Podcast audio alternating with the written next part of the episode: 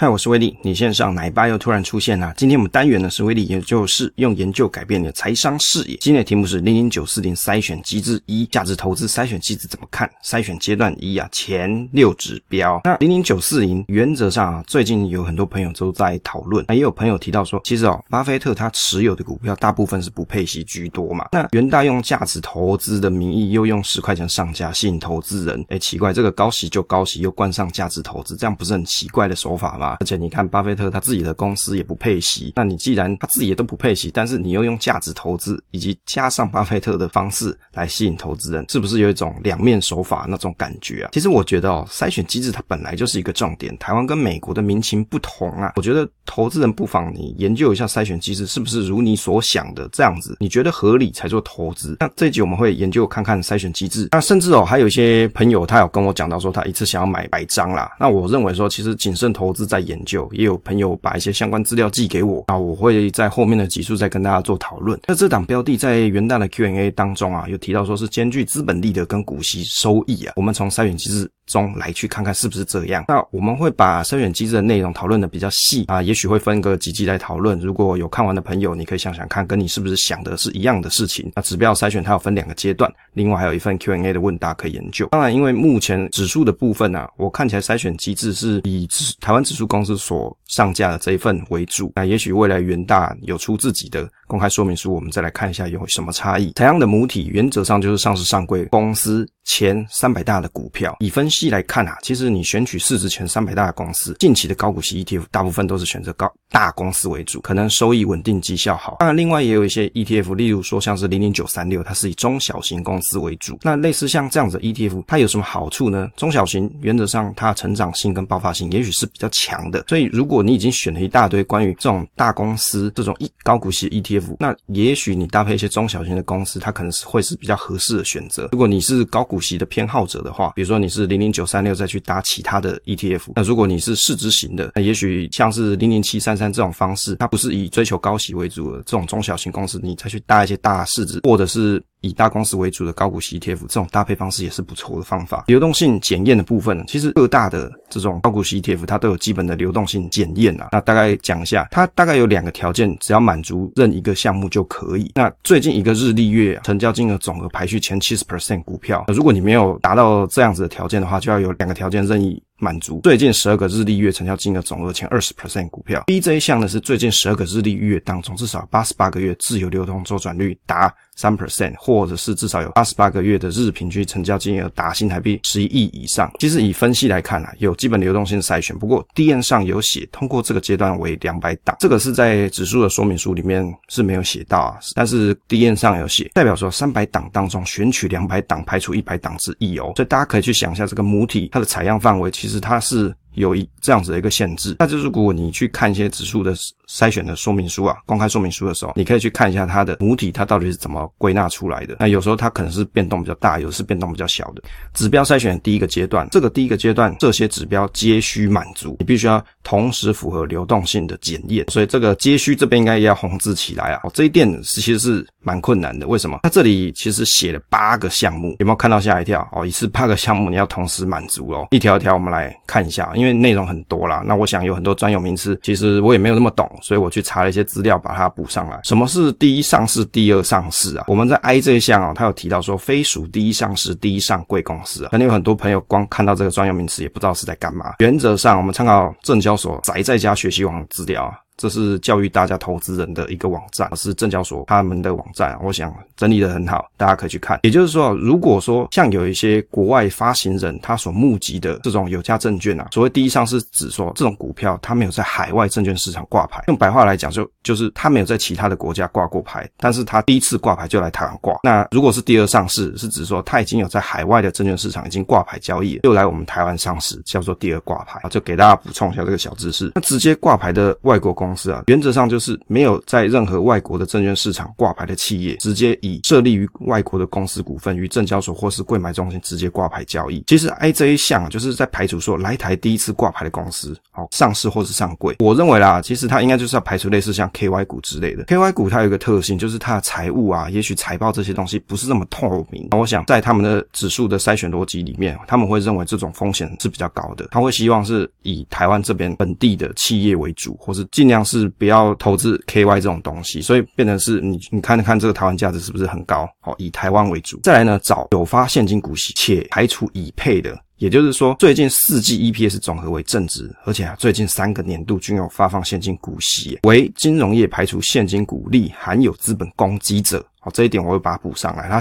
它是在后面用注解方式写的，写比较小。五月定审审核并排除定审审核生效日前已出席之年配息股票。我们以分析来看，今年没亏钱，而且近三年有配现金股息，在五月定审排除已经配息的公司。一般来说，五月前啊，大多公司都还没有出息，因此啊，排除的公司应该是不太多了。我们用白话整理一下，没亏钱有配现金的公司先选进来，比较特别是银行业排除含有资本公积。我想啊，可能是认为说这样是有超发风险比较高，可事实上有配资本公积就一定都不好嘛？其实也未必啊，只是说是不是应该要卡一个上限值啊？例如说像九三九它就有一个功能嘛，哦，它有设一个这个一百二十 percent 的一个机制在。那如果你是完全零基本公积啊，其实它它是不是会稍微有点严格呢？负债比率的筛选这边有提到说，金融业与非金融业分别依照负债比率。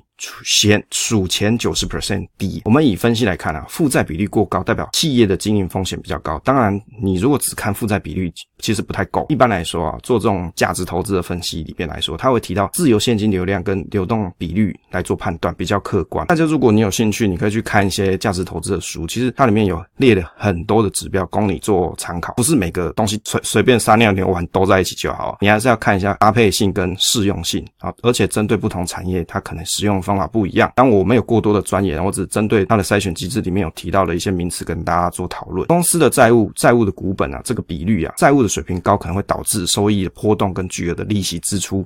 那负债权益比等于负债的总额除以股东权益。其实它在这一点里面，我觉得有个地方比较奇怪。为什么？因为一般来说啊，金融业的负债比率它是比较高的。那我们来参考一下聚亨网在 Google 上面我搜寻到的这几个银行啊，像是国泰金、开发金、玉山金、元大金，它的负债比率原则上都是九十 percent。一般来说，金融业它本来就是靠放款赚钱，所以你去看负债比是比较奇怪一点。如果是非金融业去看负债比率，一般来说，我们是希望它不要超过七成，但是金融业如果超过九成，其实很正常，代表说它会用钱去赚钱哦。如果你评估风险，应该要看什么？资本市足率可能比较合适的。就是针对 I 这这一点啊，看起来是比较奇怪一点啊。我们来哦，这个三个 I，这个第三点，这是比较奇怪，因为他这里提到说，金融业跟非非金融业都要依据负债比率数前九十 percent 低啊。可事实上，金融业你去看负债比率有参考价值吗？其实就我的理解，好像应该是去看资本市足率可能会比较合适一些。资本市足率提到什么？是指说，哦，这个是采用联邦银行它上面所提的解释啊，以银行自有资本净额除以风险性资产总额而得到的比率。那在我们台湾的这边的银行法的规定啊，银行的资本市足率必须达到八 percent。目前在规范金融机构操作过多的风险性资产，以确保。银行经营的安全性跟财务稳健性，也就是如果你是要判断一间公司它是不是有风险，你要分金融跟非金融业这两种方式是不一样的看法。负债比又称为负债比率啊，是指说一家公司的总资产当中有多少比例是负债。那多半啊，企业的偿债能力为正相关，也就是总资产跟总负债的百分比啊，会跟长期偿偿债的能力是正相关的。那负债比又是由总负债比这个延伸而来的。那负债比率由百分比来表示。也就是，大家你如果你去看财报内容的时候，一般来说你会去看说，诶，现在这间公司它的负债比率大概多少？你大概就可以衡量一下这间公司它的风险程度。当然还是要看行业，不是说每个行业都套用一样的规则哦。只是说一般来说，我们可能会看哦，不要超过七十 percent，也许是比较好的。负债比率的公式就是总负债除以总资产再乘上百分之一百。那如果公司的负债比率为六十 percent 的时候，代表公司有六成的钱是借来的。如果说当系统性下跌，或是公司的情况变差，高比例的借贷的情况可能会面临到什么问题？它还是要付出庞大的利息支出，变成是增加倒闭的可能性了。负债比是衡量企业负债水平跟风险程度的一个指标。一般来说，一家正常的产业的公司负债比率可能会落到四十到六十啊。那当然有的网站是写说你不要超过七十，就依据不不同的行业，你可能要再多加做判断。公司举债到底要干嘛？大概有几个原因啊。我们参参考这个昂达它这个网站上面所提的几个原理，第一个就是扩大公司的营运嘛，你借钱就是为了要做研发嘛。第二个就是公司的流动性不佳，它需要额外资金来源，等它有做过一些错误的决策，导致它的流量不够，现金流量不够。再来这一点是比较特别的，董事会加强监管效率，通过增加公司负债，降低管理阶层手上可利利用的这个现金啊，使管理阶层无法为所欲为。这点我觉得蛮有意思的。只看负债比率这个数字，其实没有完办法完全去判断负债它到底要拿来干嘛，也没有办法说，哎，去借的这个钱到底可以为公司带来什么效益？所以其实他还要去参考两项的财务指标来做评比啊。第一个就是像流动比率，比如说流动比率是流动资产除以流动负债乘以百分之百分之一百。其实这个流动比率啊，我看筛选机制是没有看的，它是没有没有提到这一点。那第二个是自由现金流量，可以看出一家公司的盈余品质。现金流量是以实际的现金收付的角度去看公司的现金流的方向。那如果，我们用举例来看，像机器设备，它必须要提列折旧，但事实上它不会有现金流出。如果做这些进行必要的一些调整啊，就是现金流量表的一个核心精神。那当然，自由现金流量我看了一下，在排序方式当中啊，有去看了自由现金流量的收益。好，自由现金流的收益率，那会在后面的部分跟大家做讨论。资产报酬率跟股东报酬率的筛选，在这一项里面有提到，金融业跟非金融业分别依据资产报酬率跟股东报酬率的这个部分数前九十 percent 高。其实以分析来看啊。金融业跟非金融业是不一样嘛？那客户的存款在银行来说，就是他的商品放贷出去才能够收到利息的钱。那股东每投入一元的资产所产生的报酬率就是 ROA，也就是 EPS 除以总资产乘以百分之。而总资产是什么？它就是负债再加上股东权益。那股东每投入一元所带来的报酬率，它叫 ROE 嘛，就是 EPS 除以股东权益。那什么叫做股东权益？讲了文绉绉，原则上就是公司的资产扣掉负债之后的净资产。那你用 EPS 去除上公司资产，扣掉负债后的净资产，就是 ROE。也就是我们一般来说在金融业部分呢、会用 ROE 来看。那如果是非金融业，会用 ROE 来看。金融保险业、它的负债比率，金融保险业负债比率比较高，所以你用 ROE 去判断比较合理。白话来解释就是，金融业用每投入一元的资产来评估资产运用的效率，那非金融业用股东的权益来判断运用的效率，这样子要前九十 percent 才入选，它的方式是不太一样啊，大家可以去仔细留意一下。银行的资产报酬率，我们看了银行局啊，其实银行局这边他们都会有整理一个表，你可以去看一下，叫做本国银行资产报酬率跟净值报酬率，在这个上面其实你就可以看得出它的 ROA 是多少。假设有些朋友你你是喜欢投资银行股的，或是金控股的，那你也许不妨可以去参考一下银行局的资料，其实他们上面都有整理的蛮详细的，可以供你做参考。资产报酬率的部分是衡量公司是不是利用资产去创造获利的指标啊，原则上资产报酬率 ROA 就是税后净利再加上利息费用乘上一减税率。刮胡除以平均资产总额，其实不论是资产是举债或是股东的资金，原则上公司就是利用资产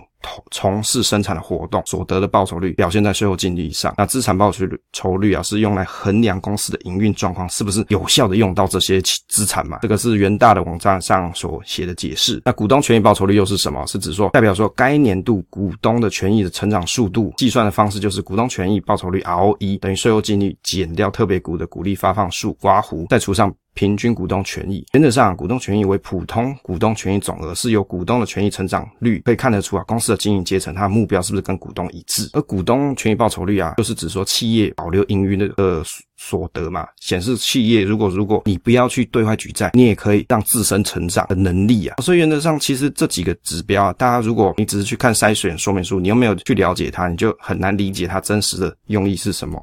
那股东的权益啊，其实也可以讲说是股东实际拥有的公司资产，也就是代表公司的身价。那公司啊，它把所有的债务还清之后，剩下的资产就是股东权益啦。那股东权益也可以称作净值，出现在资产负债表当中。接着我们来看一下这个一本比的这项筛选指标啊，这里面有提到一本比数前八十 percent 高啊。其实我看了一下说明书写一本比，可是 D N 也写本一比，我不知道为什么用语不一致啊，看的是有点乱啊。当我们可以理解本一比跟一本比只是分子分母的。相反嘛，可是为什么不用同一个语言去写呢？这样看起来是比较乱一点的。那本意比啊，它是什么？是指 P ratio，就是股价除以每股盈余，那又简称是 EPS，一本比是 EPS 除以股价，这是我理解啦。当然，如果你各位有去查到一本比的真实含义，因为我看有些这个书籍上所提到，啊它它的理解的方式可能不一定是这样。那如果你的理解不一样，你可以在留言跟我讲。EPS 除以股价，假设 EPS 是一块钱，股价十元，一本比就是零点一。那 EPS 假设两元，股价十元，一本比就是零点二。所以你看，它是提到说一本比数千八十 percent 高，等于是它是用本一比的导数来去看。一本比的